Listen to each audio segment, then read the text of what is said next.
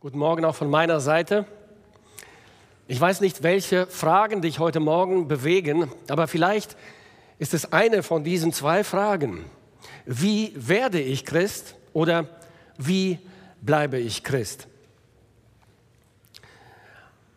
Wenn du noch kein Christ bist, dann sollte dich die erste Frage bewegen. Wie werde ich Christ?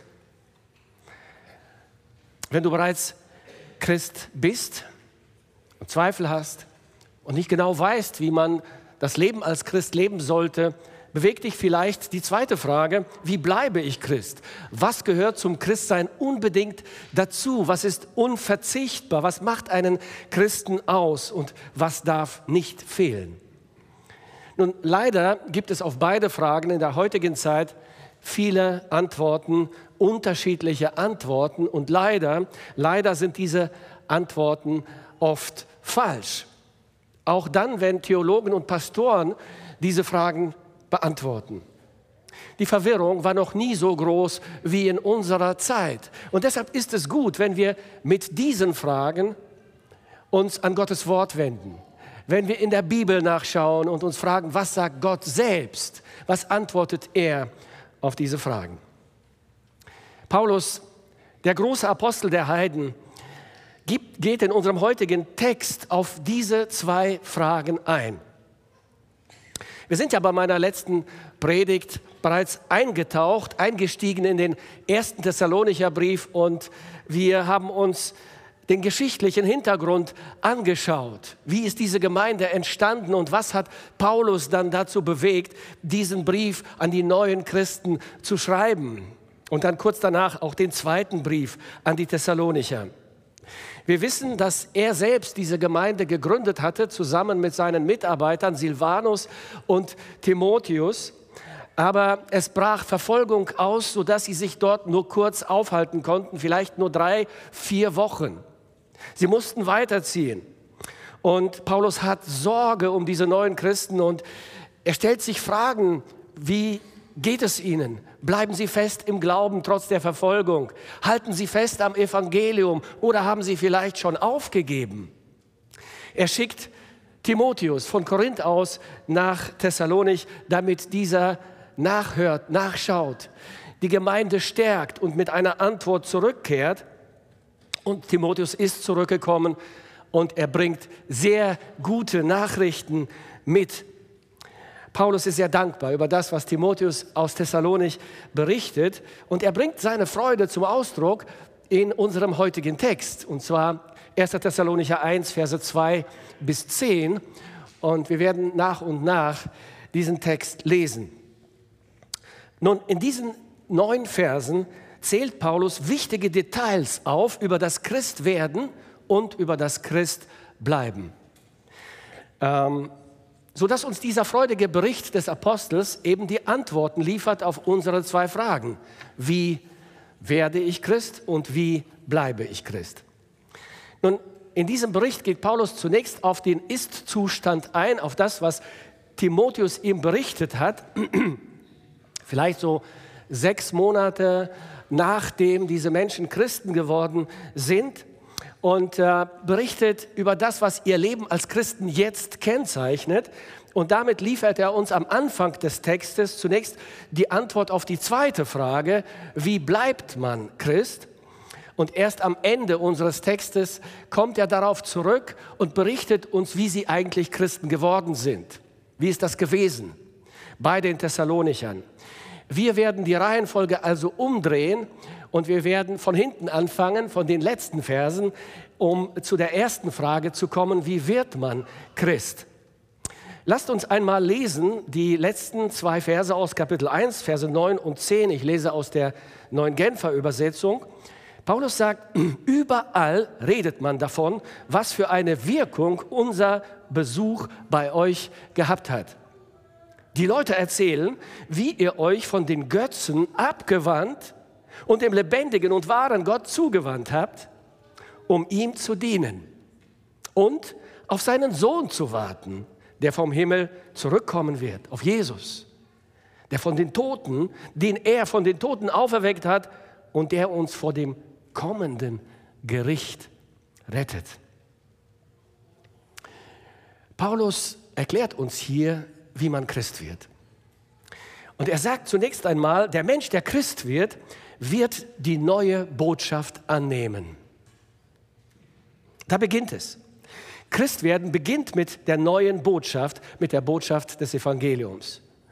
Vielleicht ist das nicht ganz so eindeutig, wenn wir den Vers 9 lesen. Paulus sagt, überall redet man davon, was für eine Wirkung unser Besuch bei euch gehabt hat. Aber wenn wir den Zusammenhang lesen, dann verstehen wir, was diese Wirkung ausgelöst hat. Das war das Evangelium. Es war nicht das Charisma von diesen drei Männern, die nach Thessalonich gekommen waren. Es war nicht ihre Redekunst, sondern die Botschaft, die sie mitgebracht hatten, das Evangelium. Christwerden beginnt nämlich immer mit der Annahme, mit der Aufnahme des Evangeliums. Ohne dass der Mensch sein Herz für das Evangelium öffnet, es bereitwillig hört, versteht und aufnimmt, kann man nicht Christ werden. Hier gibt es ein großes Missverständnis in unserer Zeit. Leute sagen, ja, ja, ich bin Christ. Wie bist du denn Christ geworden? Naja, ich fing an, in die Kirche zu gehen. Andere sagen, naja, ich ließ mich taufen. Ich habe mich in die Kirchenliste eintragen lassen. Ich fing an, im Chor mitzusingen. So wird man nicht Christ. Das geht nicht. Man kann nicht Christ werden, indem man einer Tradition folgt. Die Menschen, die zur Gemeinde in Thessalonich gehörten, haben die frohe Botschaft des Evangeliums bereitwillig aufgenommen. Einige, nicht alle. Andere haben diese Botschaft entschieden abgelehnt, sofort. Sie haben gar nicht richtig hingehört. Sie waren wütend über Paulus, Silvanus und Timotheus. Sie haben sie verfolgt, sie haben einen Aufstand in der Stadt gegen sie inszeniert und sie aus der Stadt vertrieben, sodass sie fliehen mussten. So ist es bis heute. Ja, es gibt Menschen, die lehnen die Botschaft ab. Andere freuen sich über die Botschaft und sagen, endlich eine frohe Botschaft für mich, sündigen Menschen. Endlich das Evangelium. Ich habe es nie verstanden, nie richtig gehört. Jetzt habe ich es begriffen. Christwerden beginnt mit der Aufnahme des Evangeliums. Zweitens sagt Paulus, der Mensch, der Christ wird, wird die neue Herrschaft anerkennen. Es findet ein Herrschaftswechsel statt im Leben eines Menschen, der Christ wird. Er sagt, die Leute erzählen, wie ihr euch von den Götzen abgewandt und dem lebendigen und wahren Gott zugewandt habt, um ihm zu dienen. Ein Herrschaftswechsel. Thessalonich war eine griechische Stadt und die Griechen waren Heiden und sie glaubten an viele Götter. Hier nur eine Auswahl von den wichtigsten äh, griechischen Göttern, olympische Götter der Griechen der damaligen Zeit. Und jeder dieser Götter war für irgendetwas zuständig, für irgendeinen Lebensbereich, musste befriedigt werden, wollte bedient werden. Und manchmal gab es Konkurrenz zwischen diesen Göttern und die Griechen versuchten diesen Götzen zu dienen. Wenn ein Grieche oder ein anderer Mensch aus einem nichtjüdischen Volk sich zu dem wahren Schöpfergott bekehrte, musste er sich von diesen Götzen lossagen, ihnen den Rücken zukehren und sich dem wahren und lebendigen Gott zuwenden. Es war eine Lebenswende um 180 Grad. Eine komplette Neuausrichtung des Lebens. Weg vom alten, sündigen, götzendienerischen Leben mit seinen alten Gewohnheiten, mit seiner heidnischen Moral, und hin zu dem einen wahren, lebendigen Gott. Denn all diese Götzen sind tote Götzen. Der Mensch sagte also seinen alten Göttern, den Herren, die bis dahin sein Leben bestimmt haben, ab und beugte sich unter die Herrschaft des Schöpfergottes. Die Umkehr zu Gott hat immer einen radikalen und einen konsequenten Herrschaftswechsel zur Folge. Die Sünde des Götzendienstes ist übrigens die größte Sünde, die ein Mensch begehen kann. Wir täuschen uns da sehr, sehr oft sehr schnell. Und wir denken, naja, ich habe keine großen Sünden begangen. Gut, ich folge diesem Gott nicht nach. Gut, ich bete ihn nicht an. aber ich bin kein Heide. Wir täuschen uns. Wir sind Götzendiener und Götzenanbeter, wenn wir uns nicht vor dem einen wahren und lebendigen Gott beugen und nicht zu ihm umgekehrt sind. Gott klagt das Volk Israel an, weil es sich von ihm abgewendet hat in Jesaja 42, Vers 8 und sagt: Ich, der Herr, das ist mein Name. Ich will meine Ehre keinem anderen geben, noch meinen Ruhm den Götzen. Du sagst vielleicht, ich bin kein Heide. Ich lebe im christlichen Abendland in Deutschland. Ich habe eine Bibel in meinem Regal. Ich habe den Religionsunterricht mitgemacht und bin konfirmiert. Ich glaube nicht an Götzen. Ich muss nicht umkehren. Das Denken ist falsch und sehr gefährlich. Denn jeder Mensch, der sich nicht vor dem wahren und lebendigen Gott beugt, nicht zu ihm umgekehrt ist, ist ein Götzendiener. Immer. Immer. Der Götzendienst findet im Herzen des Menschen statt und der Mensch ist immer ein Anbeter. Jeder Mensch betet etwas oder jemanden an, sagt uns Gottes Wort sehr, sehr deutlich. Entweder betet er den einen wahren Gott an und beugt sich vor ihm oder er betet Götzen an. Immer. Es müsse nicht Zeus oder Artemis sein.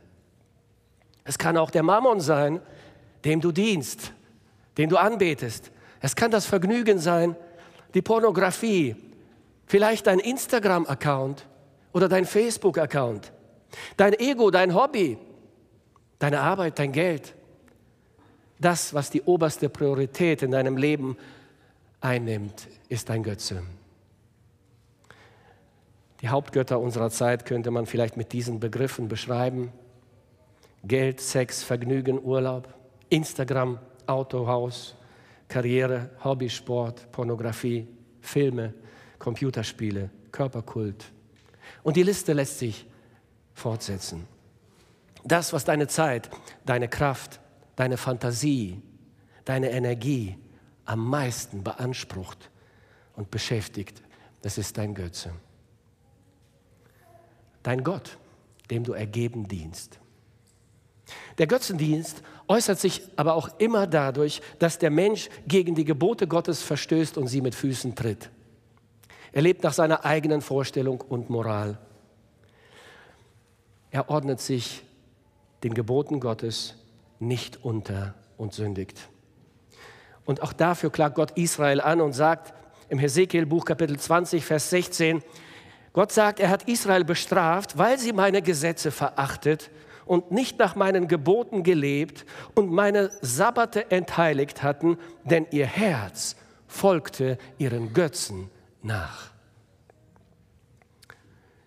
Wenn du sündigst und die Sünde ist hartnäckig und du schaffst es nicht, sie zu beseitigen aus deinem Leben, dann musst du wissen, der Götze regiert in deinem Herzen. Du folgst deinem Götzen nach. Wo dein Herz ist, da ist auch dein Gott. Weil der Götze dein Gott ist, verlangt er immer nach deinem unermüdlichen Dienst. So sind die Götzen. Mit dem Herrschaftswechsel aber kommt immer auch notwendigerweise ein Dienstwechsel einher. Wem dienst du? Wenn du sagst, du bist Christ geworden und du dienst immer noch deinen Götzen, wenn sich in deinem Leben kein Dienstwechsel vollzogen hat und du dich nicht unter die Herrschaft des lebendigen Gottes gestellt hast, dann ist dein Christsein bloße Theorie. Wenn ein Mensch sich von den Götzen abkehrt und zum Glauben an den wahren und lebendigen Gott kommt, sagt er dem Götzendienst ab und beginnt seinem neuen Herrn und Retter zu dienen.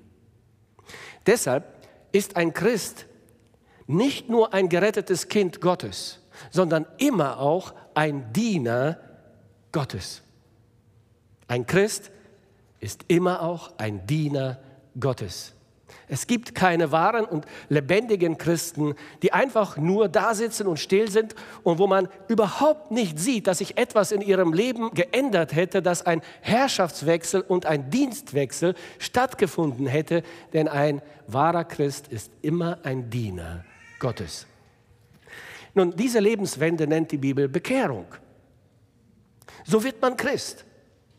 Das werden auch die Menschen um dich herum mitbekommen. Es kann nicht versteckt und unbemerkt bleiben. So war es bei den Thessalonichern. Paulus sagt, die Leute erzählen, wie ihr euch von den Götzen abgewendet und dem lebendigen und wahren Gott zugewandt habt, um ihm zu dienen und auf seinen Sohn zu warten, der vom Himmel zurückkommen wird, auf Jesus, den er von den Toten auferweckt hat und der uns von dem, vor dem kommenden Gericht rettet. Drittens sagt Paulus, der Mensch, der Christ wird, wird sich die neue Hoffnung aneignen. Die neue Hoffnung aneignen. Jeder Mensch hat ja Hoffnungen in seinem Leben. Es ist unmöglich, ohne irgendeine Hoffnung zu leben. Der eine hofft, Karriere zu machen und vielleicht viel Geld zu verdienen. Der andere hofft, berühmt zu werden. Der dritte hofft, bald in Rente zu gehen und den Lebensabend zu genießen und vielleicht noch mal viel zu reisen. Aber all diese Hoffnungen sind unsicher und können in jedem Moment zerbrechen. Sie sind so zerbrechlich. Die Hoffnung stirbt zuletzt, sagt das Sprichwort. Und dieses Sprichwort ist wahr, denn all diese Hoffnungen sterben. Sie sterben. Spätestens, wenn der Mensch stirbt, sterben sie mit. Es gibt nur eine wirkliche Hoffnung, die nie enttäuscht, die nie zerbricht, die ewig ist. Und das ist die christliche Hoffnung. Sie ist unzerbrechlich, unsterblich und ewig. Und sie hat absolut gar nichts mit Wunschdenken oder mit Unsicherheit zu tun. Sie ist in Gott selbst verankert, in einem Gott, der sein Versprechen immer einhält, der nicht lügen kann. Sie ist auf die Wiederkunft des Herrn Jesus Christus ausgerichtet, sagt Paulus. Und wenn er, Jesus Christus, kommt, dann findet diese Hoffnung ihre vollkommene Erfüllung. Die neue Hoffnung ist ein zentrales Element des christlichen Glaubens. Die Hoffnung, die christliche lebendige Hoffnung, ersetzt all die anderen Scheinhoffnungen und ersetzt auch die Hoffnungslosigkeit und die Angst. Denn Paulus sagt, Jesus, der auferstanden ist von den Toten, rettet uns vor dem zukünftigen Zorn. Das heißt, die Zukunft, die Ewigkeit, der Tod machen uns keine Angst mehr. Denn wir haben Hoffnung, eine Gewissheit. Jesus kommt, er hat uns gerettet, er nimmt uns mit und dann geht unsere Hoffnung vollkommen in Erfüllung. Jesus hat gesagt, wer an mich glaubt, kommt nicht in das Gericht, sondern ist vom Tod zum Leben hindurchgedrungen. Deshalb ist das Leben eines Christen voller Hoffnung. Und das wird sichtbar. Das kann man nicht verstecken. Ein Christ lebt immer im Licht seines Kommens. Nun, in der Mitte unseres Textes gibt es jetzt einen Einschub, sozusagen aus unserer Sicht zumindest, den Paulus hier macht. Paulus erklärt den Gläubigen in Thessalonik nämlich jetzt, wie er und seine Mitarbeiter erkannt haben, dass die Menschen in Thessalonik tatsächlich Christen geworden sind. Nämlich, dass es kein Spiel war, sondern dass diese Umkehr echt war, ihr Glaube echt war. Es war kein frommes Spiel. Ähm, er geht also hier noch auf eine zusätzliche Frage ein, könnte man sagen, nämlich, wie wird man als Christ erkannt? Vor allen Dingen von anderen Christen. Das kann ein ungläubiger Mensch vielleicht nicht so wahrnehmen und verstehen. Aber Christen, woran machen sie fest, dass ein anderer Mensch auch Christ geworden ist? Nun, wenn jemand Christ wird, geschieht das ja nicht immer öffentlich. Es kann einfach im Herzen eines Menschen geschehen durch ein aufrichtiges Gebet der Umkehr, der Buße. Es kann zu Hause im Schlafzimmer geschehen bei einem Spaziergang im Wald zum Beispiel, äh, durch ein Gebet, in dem sich der Mensch an Gott wendet und umkehrt. Aber diese Lebenswende wird nicht unbemerkt bleiben. Die Umgebung, die Familie, der Freundeskreis, ihr anderen Christen werden diese Veränderung wahrnehmen und Zeugen deiner Bekehrung sein. So ist es bei den Menschen in Thessalonich auch gewesen. Wie haben also Paulus, Silvanus und Timotheus gemerkt, dass diese Menschen wirklich gläubig geworden sind, umgekehrt sind. Nun, erstens sagt Paulus, das Evangelium kam bei euch an in Kraft. Ähm, man muss noch eine Sache verstehen, über die Paulus hier gleich spricht. Es war nämlich für die Heiden nicht selbstverständlich, dass sie jetzt zum Gott Israels kommen so, durften und angenommen wurden von dem Gott Israels. Ähm, auch die Juden, für sie war das völlig neu, ungewöhnlich, eine riesengroße Überraschung, selbst für Paulus, dass die Heiden jetzt auch zum Gott Israels umkehren durften und dass Gott auch Heiden erwählt hatte, seine Kinder zu werden. Aber Paulus sagt, es gab keine Zweifel für ihn. Wir lesen Verse 4 und 5. Er sagt, Brüder und Schwestern, von Gott geliebt, wir wissen, dass ihr erwählt seid. Denn unser Evangelium kam zu euch nicht allein in Wort, sondern auch in der Kraft und im Heiligen Geist und in großer Fülle. So kam also das Evangelium an in Thessalonich. In großer Kraft, im Heiligen Geist und in großer Fülle. Vielleicht hat Paulus hier den Pfingsttag vor Augen in Jerusalem, als der Heilige Geist ausgegossen wurde auf alle Gläubigen. Und dort geschah das sehr spektakulär, mit großer Kraft. Und Paulus sieht, genau die gleichen Dinge geschehen hier in Thessalonich. Die Menschen sind betroffen von ihrer Sündhaftigkeit. Die Menschen nehmen das Evangelium bereitwillig auf und fragen, was sollen wir tun, um gerettet zu werden? Wir müssen verstehen, wenn Menschen das Evangelium hören und zum Glauben kommen, geht das nicht ohne Gottes übernatürliches Wirken durch den Heiligen Geist. Es ist nicht bloße Informationsaufnahme. Es ist eine gewaltige Kraft in Gottes Wort enthalten. Und die Verkündigung des Evangeliums hat gar nichts mit rhetorischer Kunst zu tun, mit Bildung, oder mit menschlicher Überzeugungskraft. Gottes Wort an sich ist mächtig und kräftig. Wir lesen im Hebräerbrief Kapitel 4, Vers 12, denn das Wort Gottes ist lebendig und kräftig und schärfer als jedes zweischneidige Schwert und dringt durch, bis es scheidet Seele und Geist, auch Mark und Bein und ist ein Richter der Gedanken und der Sinne des Herzens, der Motive des Herzens. Und genau das haben Paulus und seine Mitarbeiter in Thessalonik beobachten dürfen. Und deshalb waren sie sich sicher, dass diese Menschen von Gott erwählt sind, gerettet sind, obwohl sie nicht Juden waren. Wie bekommen andere Gläubige mit, dass ein Mensch Christ geworden ist? Erstens, das Evangelium kommt an in Kraft. Zweitens, das Wort wird aufgenommen mit Freude, trotz Anfechtungen. Nun, wir wissen, es gibt ja Menschen, die nehmen das Wort erst einmal scheinbar auf. Sie sind offen. Sie wollen ihre Sünden loswerden. Sie wollen nicht in die Hölle kommen, nicht in das Gericht Gottes kommen. Sie möchten in den Himmel kommen. Aber bei dem geringsten Widerstand geben sie auf. Der Partner ist dagegen und ihm zuliebe verzichtet die Ehefrau auf die Taufe, obwohl sie weiß, es wäre richtig, sich taufen zu lassen. Die Karriere verlangt mehr Einsatz und schon verzichtet der Mann auf den Besuch der Gottesdienste, denn er muss sich ja schließlich am Wochenende ausruhen.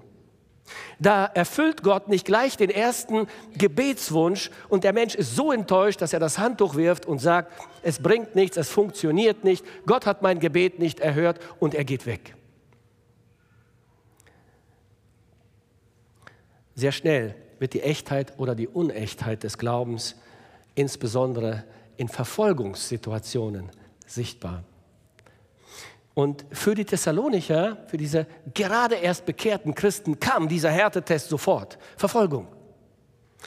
Und sie hielten doch am Evangelium fest. Und Paulus sagt in Vers 6, und ihr habt das Evangelium auch wirklich angenommen, obwohl ihr schweren Anfeindungen ausgesetzt wart und habt diese mit einer Freude ertragen. Ist das nicht erstaunlich? Die nur der Heilige Geist, wie nur der Heilige Geist sie schenken kann. Damit seid ihr unserem Beispiel und dem Beispiel des Herrn Jesus gefolgt. Paulus kam ja nach Thessalonich aus Philippi, wo er und Silas öffentlich ausgepeitscht waren, ins Gefängnis geworfen, schwer misshandelt. Und sie hatten sicherlich noch die Spuren, die Striemen dieser Misshandlung an ihrem Körper. Aber das hat die Thessalonicher nicht abgeschreckt. Und als dann ein Aufstand, eine Verfolgung losbrach mitten in ihrer Stadt gegen sie, gegen Paulus, hielten sie doch fest am Evangelium. Sie gaben es nicht auf. Paulus schaut auf sich, seine Mitarbeiter, die Verfolgung um des Herrn willen gerne ertragen. Paulus schaut auf Jesus, der für uns gelitten hat und den Auftrag Gottes erfüllt hat und sagt, ja, klares Zeichen, eindeutig, ihr seid Christen geworden, denn ihr seid unserem Beispiel gefolgt und dem des Herrn Jesus Christus. Wie bekommen es andere Gläubige mit, dass ein Mensch Christ geworden ist? Letztens sagt Paulus, der Glaube wird bekannt. Er kann nicht versteckt werden. Andere Menschen werden aufmerksam, werden neugierig, stellen fest, da ist etwas geschehen. Das sind andere Menschen. Sie fallen auf. Echtes Christsein ist anziehend, auffallend, ansteckend, fesselnd. Paulus sagt, ab Ende von Vers 6. Damit seid ihr unserem Beispiel und dem Beispiel des Herrn gefolgt, so dass ihr ein Vorbild geworden seid für alle Gläubigen in Makedonien und Achaia. Denn von euch aus ist erschollen das Wort des Herrn, nicht allein in Makedonien und Achaia, sondern an allen Orten hat sich euer Glaube an Gott ausgebreitet, sodass es nicht nötig ist, dass wir darüber etwas sagen. Paulus sagt, es ist nicht nötig, dass wir in die anderen Gemeinden fahren und sagen, nehmt bitte diese Menschen aus Thessalonik auf, habt keine Angst vor ihnen, sie sind Christen geworden. Er sagt, nicht nötig. Sie merken es. Sie sehen es. Ja, ja, das sind unsere Brüder und Schwestern. Sie sind Christen geworden. Echter Glaube lässt sich nicht verstecken. Nun kommen wir zum dritten Punkt der Predigt und zu unserer zweiten Frage, die wir uns am Anfang gestellt haben ähm, wie bleibt man Christ? Und auch hier liefert Paulus uns drei Kennzeichen. Nun, nicht jeder, der Christ wird, bleibt auch Christ. Leider. Manche fangen gut an und geben schnell wieder auf. Aber nicht der Anfang krönt, sondern das Ende. Den Korinthern schreibt Paulus, etwas Bemerkenswertes. Im 1. Korintherbrief 15, die ersten zwei Verse. Er sagt, ich erinnere euch aber, liebe Brüder, an das Evangelium, das ich euch verkündigt habe, das ihr auch angenommen habt, in dem ihr auch feststeht, durch das ihr auch gerettet werdet, wenn, und jetzt kommt die Bedingung, wenn ihr an dem Wort festhaltet, das ich euch verkündigt habe, es sei denn, dass ihr vergeblich geglaubt hättet. Ist das nicht erstaunlich? Aus diesen Versen geht hervor, dass ein Mensch vergeblich geglaubt haben kann. Nämlich, wenn er nicht an dem Wort Gottes am Evangelium festhält. Wenn er aussteigt, wenn er sagt, nee, nee, interessiert mich nicht mehr. War interessant, war schön, ja, Vergebung wollte ich gerne haben, aber jetzt so zu leben, wie das Evangelium es vorschreibt, Jesus nachzufolgen, all diese Dinge zu tun, Dankeschön. Geht nicht, sagt Paulus. Dann hast du vergeblich geglaubt.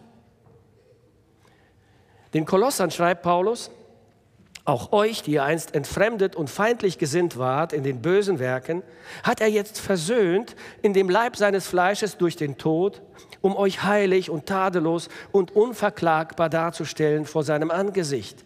Wenn, wir sind bei der Frage, wie, wie bleibt man Christ?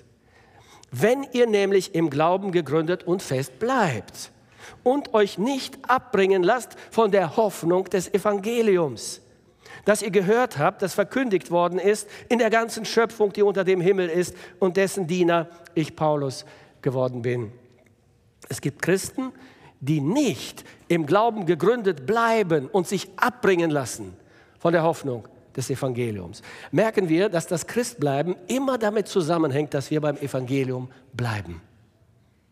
An ihm festhalten, es nicht verleugnen, ihm nicht absagen. Denn das ist das Fundament unserer Rettung. Und bei den Thessalonichern war es anders. Paulus freut sich sehr darüber und ist Gott dankbar für diese Christen. Er schreibt, wir danken Gott alle Zeit für euch alle und gedenken euer in unseren Gebeten und denken ohne Unterlass vor Gott, unserem Vater. Und jetzt kommen die drei Kennzeichen des Bleibens, des Christbleibens. Denken ohne Unterlass vor Gott, unserem Vater, erstens an euer Werk im Glauben und an eure Arbeit in der Liebe und an eure Geduld in der Hoffnung auf unseren Herrn Jesus Christus. Es gibt drei ständige Merkmale der Echtheit des christlichen Glaubens. Werke im Glauben, Arbeit in der Liebe und Geduld in der Hoffnung.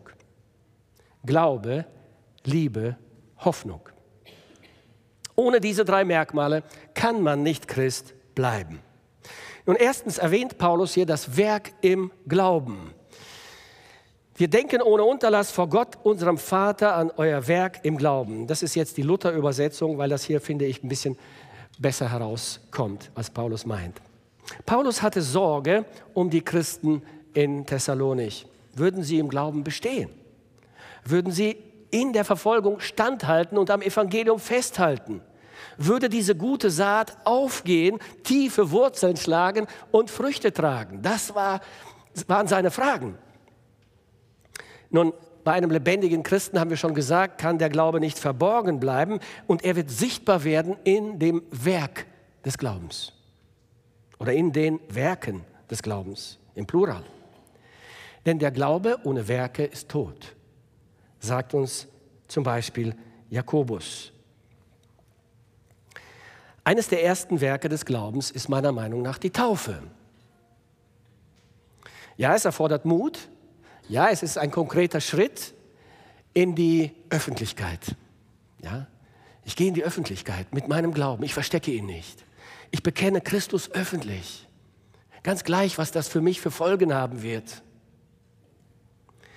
Zu den Werken des Glaubens gehört ganz sicher das Beten, das Gespräch mit Gott, das Bibellesen, das verbindliche Gemeindeleben und die Dazugehörigkeit zur Gemeinde, der Dienst für den Herrn, das Besuchen der Gottesdienste. Die Bibel sagt, verlasst eure Versammlungen nicht, wie es sich einige zur Gewohnheit gemacht haben. Es gibt keine erschöpfende Liste der Werke des Glaubens aber es sind immer Werke, die aus dem Glauben herauskommen. Weil der Glaube eine bewegende, eine lebensverändernde Kraft ist.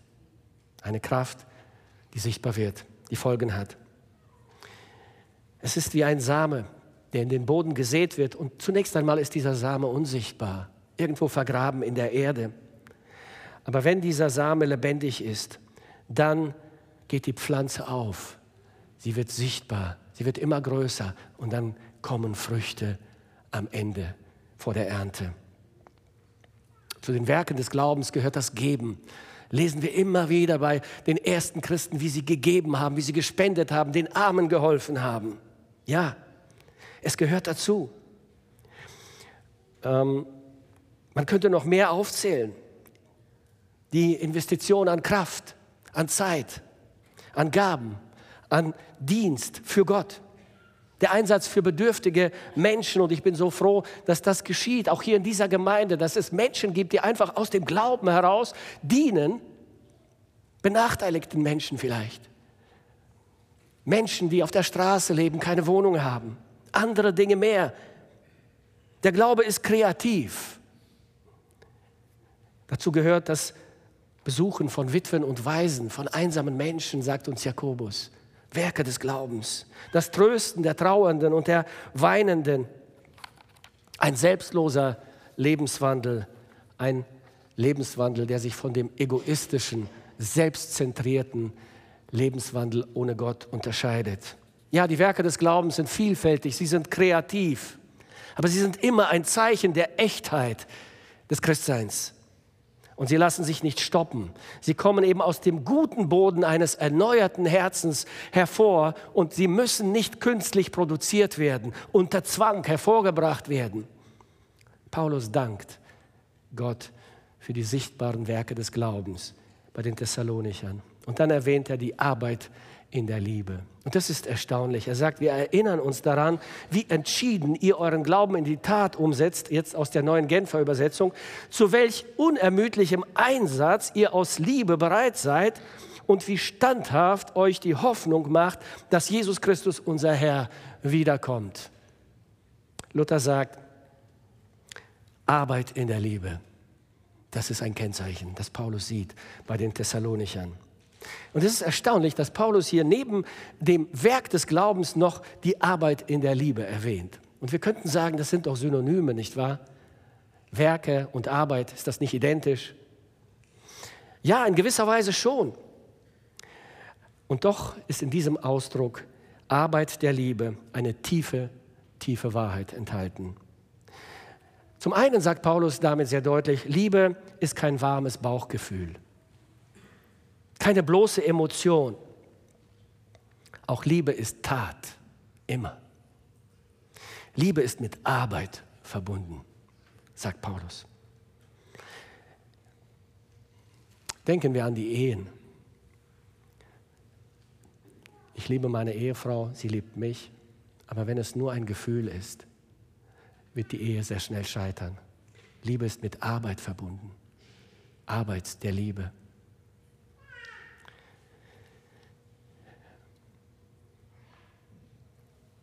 Wenn ein Werk des Glaubens ohne Liebe geschieht, hat es bei Gott keinen Wert.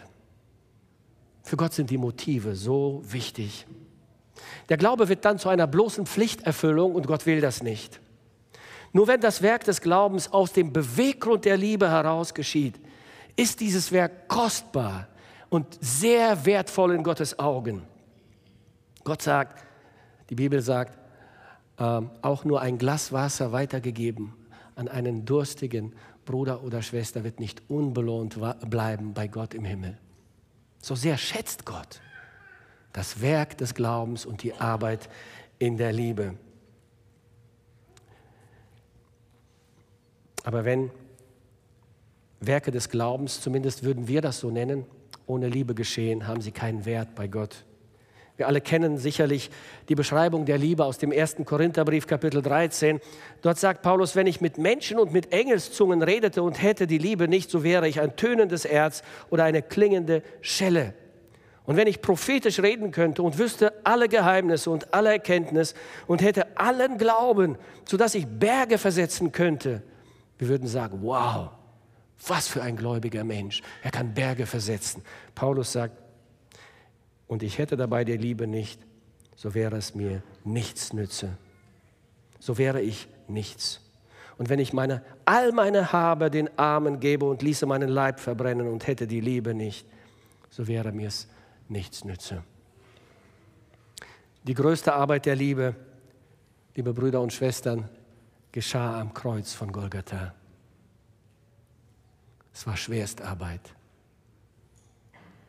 Arbeit der Liebe, die Jesus geleistet hat am Kreuz. Seine Liebe zu uns war keine bloße Emotion, kein bloßes Bauchgefühl. Es war Arbeit, es war Mühe.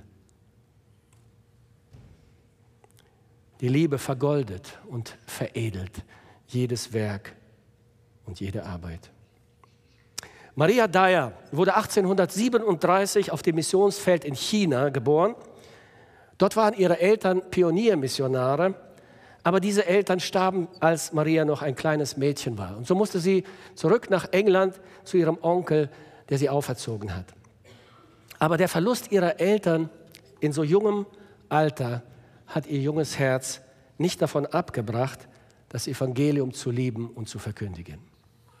Und im Alter von nur 16 Jahren kehrte sie zurück nach China aufs Missionsfeld zusammen mit ihrer Schwester, um in einer Missionsschule als Missionarin in einer Mädchenschule zu arbeiten. Fünf Jahre später heiratete sie Hudson Taylor, den meisten Christen bekannt, als ein Mann, der Gott hingegeben diente, der ein Vorbild für Millionen von Christen geworden ist, der einen Glauben hatte, der seinesgleichen suchte und für seine Opferbereitschaft bekannt war. Die beiden hatten neun Kinder, aber nur vier lebten bis zum Erwachsenenalter. Maria selbst starb im Alter von nur 43 Jahren an der Cholera. Aber sie war überzeugt, dass die Sache das Opfer wert war. Ihr Werk des Glaubens war gleichzeitig die Arbeit der Liebe. Und auf ihrem Grabstein sind die Worte eingraviert, für sie war das Leben Christus und das Sterben war Gewinn. Es war Gottes Liebe zu uns, liebe Geschwister, die Jesus in die Welt schickte, um für unsere Sünden zu sterben. Und es ist diese Art der gelebten Liebe, die unsere Welt heute so sehr braucht.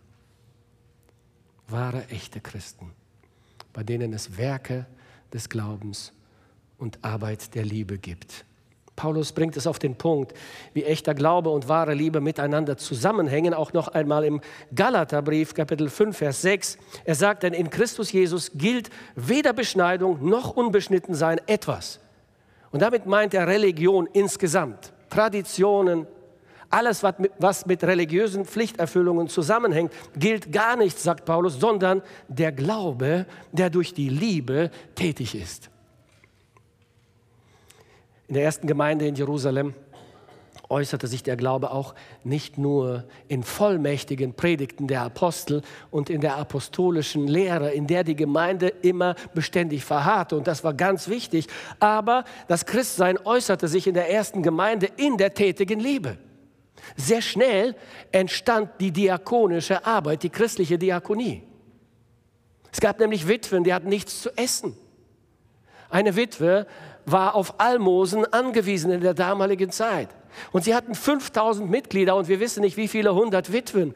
Und sofort hat die Gemeinde gesagt, das ist unsere Pflicht, dass wir diese Witwen versorgen. Sie legten zusammen. Es war ein unheimlicher logistischer Aufwand. Es gab keine Autos, keine Telefone, keine Computer, aber sie schafften es, die Witwen zu versorgen. Arbeit der Liebe. Und als drittes erwähnt Paulus die Geduld in der Hoffnung. Und er sagt, und wir denken an eure Geduld in der Hoffnung auf unseren Herrn Jesus Christus. Nun, die Hoffnung eines Christen ist in der Person unseres Herrn Jesus verankert. Und deshalb wird sie auch erst bei seinem Kommen vollständig realisiert. Er kommt wieder. Und darauf ist die Hoffnung eines Christen ausgerichtet. Bis er kommt, ist allerdings Geduld gefragt. Es kann uns nicht schnell genug gehen, normalerweise, wenn wir echte Christen sind, aber die Terminplanung Gottes und unsere Terminplanung sind nicht identisch. Der echte Glaube wartet geduldig auf den Kairos Gottes, auf den Termin, den der Herr bei seiner, in seiner Weisheit bestimmt hat. David Livingston war ein schottischer Missionar und ein Afrikaforscher, ein Gelehrter auch gleichzeitig, der 33 Jahre seines Lebens in Afrika verbrachte. Ähm, er gilt auch als der Entdecker der Victoria-Fälle übrigens, der höchsten Wasserfälle der Welt. Er ertrug viel Leid, während er sich für die Verbreitung des Evangeliums in Afrika einsetzte und äh, den Kontinent für die Missionare und die christliche Mission öffnete. Dieser gottesfürchtige Missionar hat einmal Folgendes gesagt. Er sagt, die Leute sprechen von dem Opfer, das ich gebracht hätte, indem ich so viel Zeit meines Lebens in Afrika verbracht habe. Kann man das Opfer nennen, das einfach als ein kleiner Teil einer großen Schuld gegenüber unserem Gott zurückgezahlt wird, die wir niemals zurückzahlen können? Es ist ganz sicher kein Opfer. Sagen wir lieber, es ist ein Privileg. Angst, Krankheit, Leiden oder Gefahren, die ab und zu den Verzicht auf die üblichen Annehmlichkeiten und Wohltaten des Lebens mit sich bringen, mögen uns innehalten lassen und den Geist ins Wanken und die Seele ins Schwanken bringen, aber das nur für einen, das soll nur für einen Augenblick sein. All das ist nichts im Vergleich mit der Herrlichkeit, die in Zukunft in und für uns offenbart werden soll. Ich habe nie ein Opfer gebracht. Davon sollten wir nicht reden. Wenn wir an das große Opfer denken, das er gebracht hat, der den Thron seines Vaters in der Höhe verlassen hat, um sich für uns hinzugeben. David Livingston starb in Afrika und sein Herz wurde dort unter einem Baum begraben. Sein Körper wurde nach England gebracht und in der Westminster Abbey in London beigesetzt und auf seinem Grabstein stehen die Worte Jesu. Und ich habe noch andere Schafe, die sind nicht aus diesem Stall. Auch sie muss ich herführen. David Livingston lebte im Licht der kommenden Herrlichkeit Jesu. Ein Christ lebt immer im Licht seines Kommens. Das Kommen Jesu ist der Inhalt und das Ziel unserer Hoffnung. Und bis er kommt, äußert sich das neue Leben, das wir in Gott geschenkt bekommen haben durch das Werk des Glaubens und die Arbeit der Liebe. Nun, wir müssen sagen, auch diese Welt kennt einen Dreiklang der Werte, für die sie lebt. Die Menschen der Welt kennzeichnen. Es gibt drei Merkmale, die den Menschen dieser Welt kennzeichnen. Johannes sagt uns, alles, was in der Welt ist, ist die Fleischeslust, die Augenlust und der Hochmut des Lebens. Das ist nicht vom Vater, sondern von der Welt. Und die Welt vergeht mit ihrer Lust. Wer aber den Willen Gottes tut, der bleibt in Ewigkeit. Auf unsere Zeit und Sprache übertragen könnte man diesen Dreiklang der Welt so übersetzen, Geld, Sex und Macht. Oder Geld, Vergnügen und Anerkennung. Aber die Welt mit ihrem Wertesystem wird nicht bestehen. Sie vergeht. In diesem Dreiklang der Welt, liebe Freunde, gibt es keine Hoffnung. Keine Hoffnung.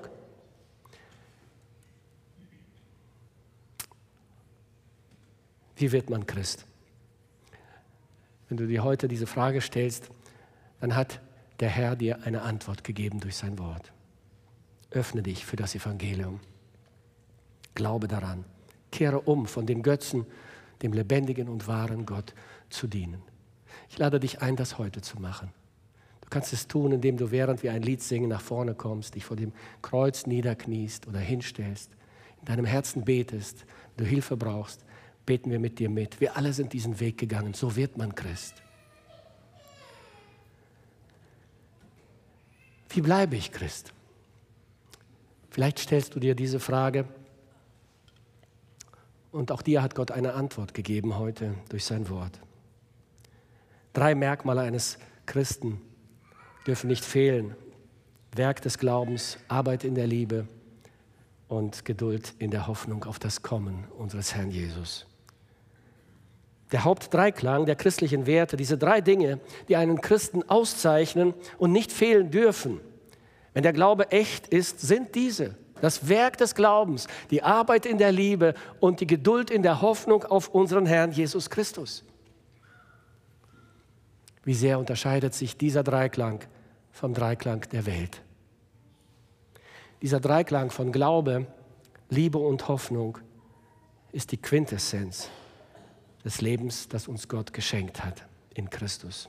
Paulus erwähnt diese drei noch einmal in Kapitel 5, Vers 8 und sagt, wir aber, die wir Kinder des Tages sind, wollen nüchtern sein, angetan mit dem Panzer des Glaubens und der Liebe und mit dem Helm der Hoffnung auf das Heil. Immer und immer wieder kommt dieser Dreiklang vor in dem Neuen Testament, in der Bibel. Den Korinthern legt Paulus sehr eindringlich diese drei christlichen Merkmale ans Herz und sagt, nun aber bleiben Glaube, Hoffnung, Liebe, diese drei. Aber die Liebe ist die größte unter ihnen. Und wenn du als Christ gemerkt hast, da fehlt mir etwas, Da bin ich lau geworden, da habe ich nachgelassen. Da lebe ich zunehmend wie einer, der zur Welt gehört. Dann lade ich auch dich an, ein, heute einen Neuanfang im Glauben zu machen. Du kannst auch nach vorne kommen, wenn du möchtest, während des Liedes, wenn wir jetzt singen werden. Ihr dürft schon mal nach vorne kommen. Das Lied wird uns gesungen. Und äh, wenn du magst, beten für dich alleine zu deinem Gott, dass er dich stärkt in deinem Glauben, dass der Glaube Werke hat, dass Arbeit der Liebe geschieht, die sichtbar werden und dass die Hoffnung, die Hoffnung auf Jesus Christus und sein Kommen bei dir deutlich brennt, sichtbar ist und du auf dieses Ziel hinlebst. Der Herr segne dich darin. Amen.